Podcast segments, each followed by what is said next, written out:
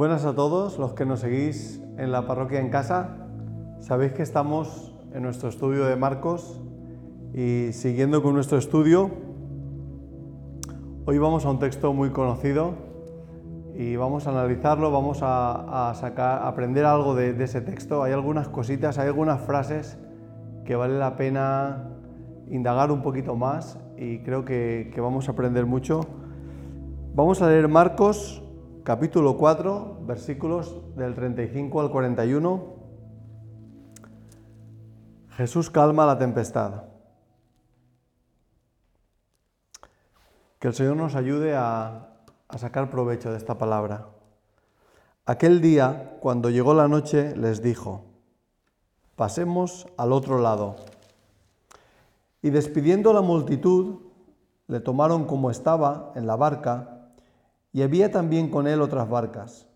Pero se levantó una gran tempestad de viento y echaba las olas en la barca, de tal manera que ya se anegaba. Y él estaba en la popa, durmiendo sobre un cabezal, y le despertaron y le dijeron, Maestro, ¿no tienes cuidado que perecemos? Y levantándose, reprendió al viento y dijo al mar, Calla, enmudece. Y cesó el viento, y se hizo grande bonanza, y les dijo, ¿por qué estáis así amedrentados? ¿Cómo no tenéis fe? Entonces temieron con gran temor y se decían el uno al otro, ¿quién es este? Que aún el viento y el mar le obedecen. Las tormentas de la vida. Bueno, yo quisiera que, que viéramos cómo es esta tormenta y cómo son las tormentas que pueden llegar a nuestra vida. Y hay algunas frases. Dice, dice la Biblia que, que ya se anegaba. Ya se les había ido de las manos, el agua estaba dentro, ya habían perdido el control. Y a veces las tormentas de la vida son ese tipo de cosas contra las que tú ya no puedes hacer nada es algo demasiado grande para ti, es algo que tú no puedes manejar, ni puedes... No es como un problema que tú puedes luchar con él o puedes hacer algo o puedes trabajar y esforzarte por vencer eso. Es algo más. Es como, por ejemplo, una enfermedad, un diagnóstico que, que no tiene tratamiento. O imagínate que, que es una situación legal y tú no puedes cambiar la ley de ese país, no puedes hacer nada para que eso cambie.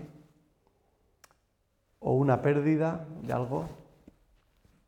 O quizá imagina algo que, que tú ya no tienes control sobre eso. Eso te supera, es más grande que tú. Para mí eso significa que, se, que ya se anegaba la barca. Pero hay otra, hay otra frase que, también me ayuda a pensar en cómo son las tormentas. Y dice, se levantó una gran tempestad. Pues por lo que he leído de, este mar, está entre, entre dos montañas y es algo bastante habitual que ahí de repente se levante una gran tempestad.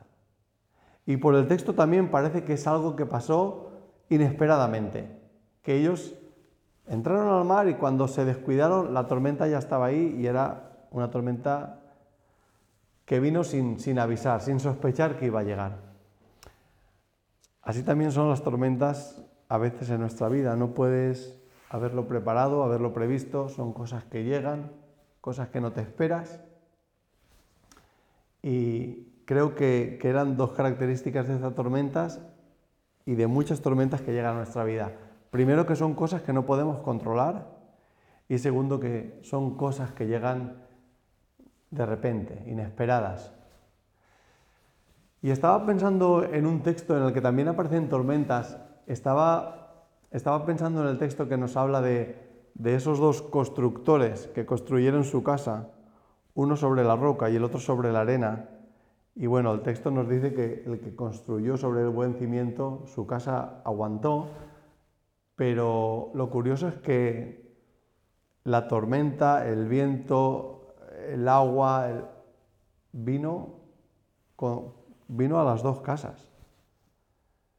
Y al final, pues, analizando todo esto te das cuenta de que a nuestra vida van a llegar tormentas. Claro, si al final, si vamos a concluir en que a nuestra vida van a llegar cosas que nos van a superar, que no podemos manejar, y que van a llegar cosas inesperadas, entonces nos conviene bien mirar el texto. Nos conviene aprender a manejar esas tormentas. Y yo creo que este texto encierra cosas que, nos pueden ayudar. Quisiera, quisiera que habláramos primero de dos errores que ellos cometieron. Los discípulos cometieron dos errores. Y creo que, que son dos errores muy típicos que cometemos, que todos cometemos esos errores o que hay muchas posibilidades de que los cometas si tú te ves envuelto en una tormenta, en una cosa que te supera y que ha llegado de repente. Dice el versículo 38, mira qué frase, mira qué frase dice este versículo. ¿No tienes cuidado que perecemos? ¿Ves un poquito ahí la desesperación o no? Es una frase desesperada, estaban ya al límite.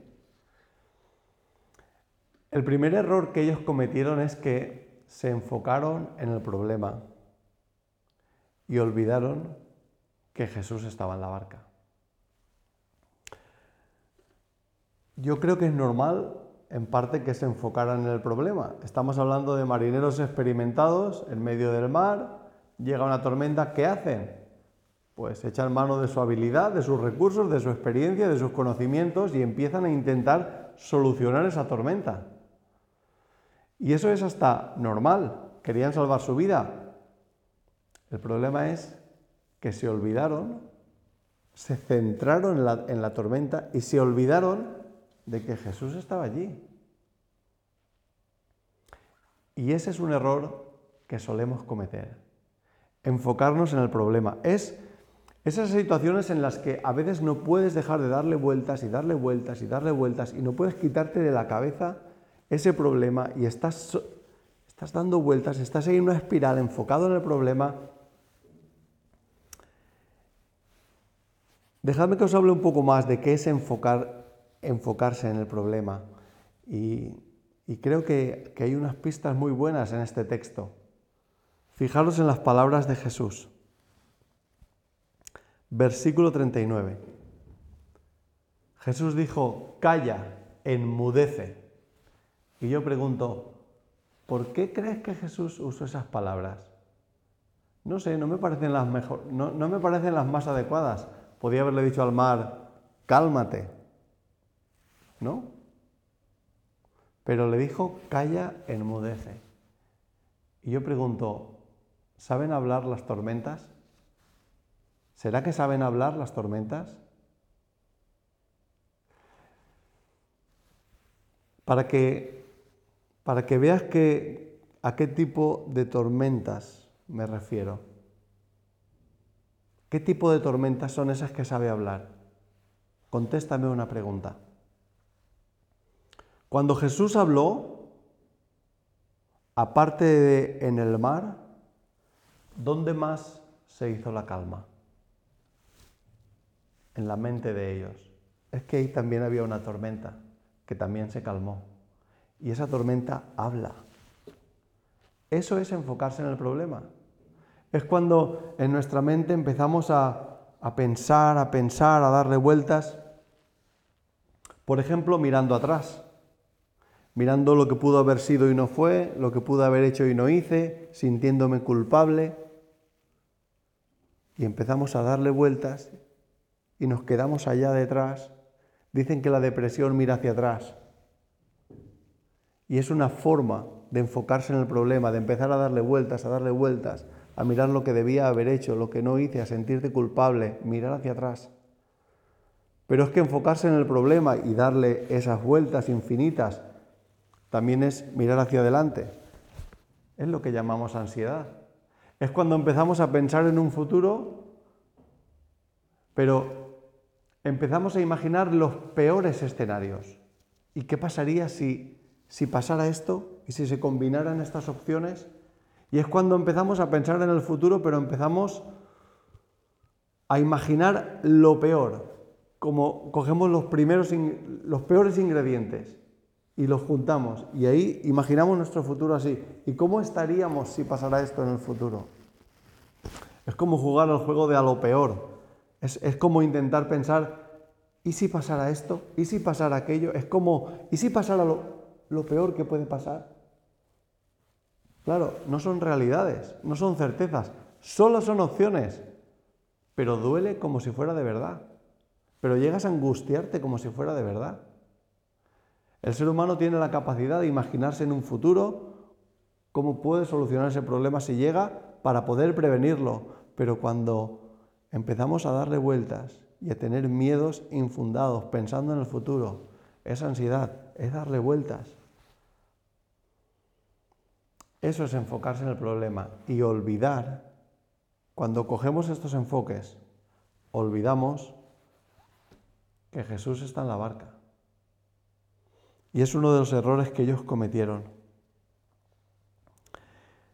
Hay otro error del que, del que me gustaría hablaros. Fijaros, fijaros en unas palabras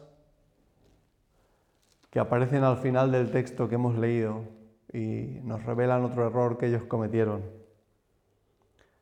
Se decían el uno al otro, ¿quién es este? ¿Quién es este? No conocían a Jesús. ¿Quién es este que aún el viento y el mar obedecen? Bueno, conocían al Jesús de echar fuera demonios, conocían al Jesús de hacer milagros, de multiplicación, conocían al Jesús de sanidades, conocían a un Jesús y, ellos era el Jesús que conocían, pero ¿Quién es este que aún el mar, el mar para ellos simbolizaba algo que no se puede medir, que no se puede sujetar, que no se puede controlar, simbolizaba peligro, misterio, muchas cosas. Y ellos dicen, aún el mar es un error que puedes cometer en la tormenta, no conocer a Jesús. No conocer cómo es Jesús de verdad. Creer que Jesús es como tú crees o como tú te imaginas. Pero ¿conoces a Jesús? ¿Conoces al Dios soberano, al que lo controla todo, aún el mar? ¿Cuál es tu mar? ¿Hay situaciones en las que tú crees que Dios no puede obrar? ¿Hay situaciones que para ti son demasiado y dices, y cuando lo piensas, ni siquiera piensas que Dios pueda cambiar eso? Es como que en nuestra mente a veces hay cosas que están fuera del control de Dios. Es como si Dios no quisiera meterse ahí, como si es algo demasiado imposible. Por eso, por eso podemos caer en este error. No saber cómo es Dios de verdad.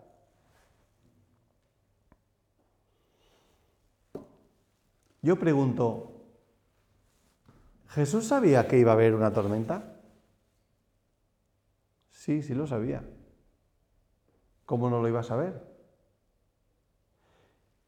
¿Y Jesús les evitó la tormenta? No. Es que a lo mejor Jesús quería que atravesara la tormenta.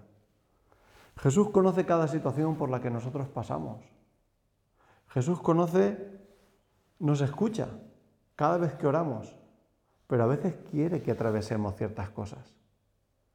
Él es Dios soberano, Él gobierna. Este mundo no va Dios no puso en marcha el mundo y lo dejó para que aleatoriamente este mundo tome un destino u otro. No, no, no. Él está al control de todo. La Biblia nos enseña quién es Dios soberano. Casi todos los errores que cometemos se corresponden con el desconocimiento de un atributo de Dios. Y no podemos desconocer qué es la soberanía de Dios. La Biblia nos habla de un Dios que tiene todo bajo su control. Él pone reyes y quita reyes. Él levanta imperios y los hunde. Este mundo tiene un conductor. Hay alguien que dirige esto y hay alguien que dirige tu vida. No pasan cosas que Dios no controla. O las provoca o las conoce. tenemos obligatoriamente que conocer a Dios para poder dormir en una tormenta, para poder estar tranquilos en una tormenta. Y son dos errores que cometieron. Y hay una tercera cosa que me gustaría, que me gustaría nombrar, que puede ayudarnos cuando atravesamos una tormenta. Fijaros que cuando, cuando Jesús empieza a hablar, palabras de Jesús, Jesús les dice, pasemos al otro lado. Las tormentas no son para quedarse con Jesús. Con Jesús las, tormentas se atraviesan. Jesús quiere que lleguemos al otro lado. Las tormentas tienen sentido. Si conocemos a Dios, entenderemos que las tormentas tienen sentido, que sirven para algo. Él las conoce, pero quiere que estemos ahí. Pero a pesar de que tienen sentido, son para atravesarlas, no son para quedarse. Por eso dijo Jesús, pasemos al otro lado. Yo quisiera dejaros con estas, con estas tres cosas, tres ideas muy sencillas acerca de, de cómo, cómo sobrevivir a una tormenta. Lo primero que necesitamos saber es que no podemos enfocarnos en el problema, porque si nos enfocamos en el problema vamos a olvidar que Jesús está con nosotros. Lo segundo, que, el segundo error que no podemos cometer es conocer a un Jesús que no es como Jesús es de verdad. Como cuando ellos dijeron, ¿quién es este que hasta el mar? Y la tercera cosa que necesitamos saber es que las tormentas con Jesús son para atravesarlas. Y ahora me gustaría decirte unas palabras en el nombre de Jesús. Quizá tú sabes por experiencia propia qué es la ansiedad. Y quizá tú sabes qué es la depresión. Y quizá tú sabes qué es que en tu mente no puedas parar esas ideas y que tu mente vaya o al futuro con esos temores o se ancle en el pasado. A esas conversaciones dañinas les decimos hoy, calla, enmudece. Y en el nombre de Jesús podemos decirte las palabras que dijo Jesús, pasemos al otro lado.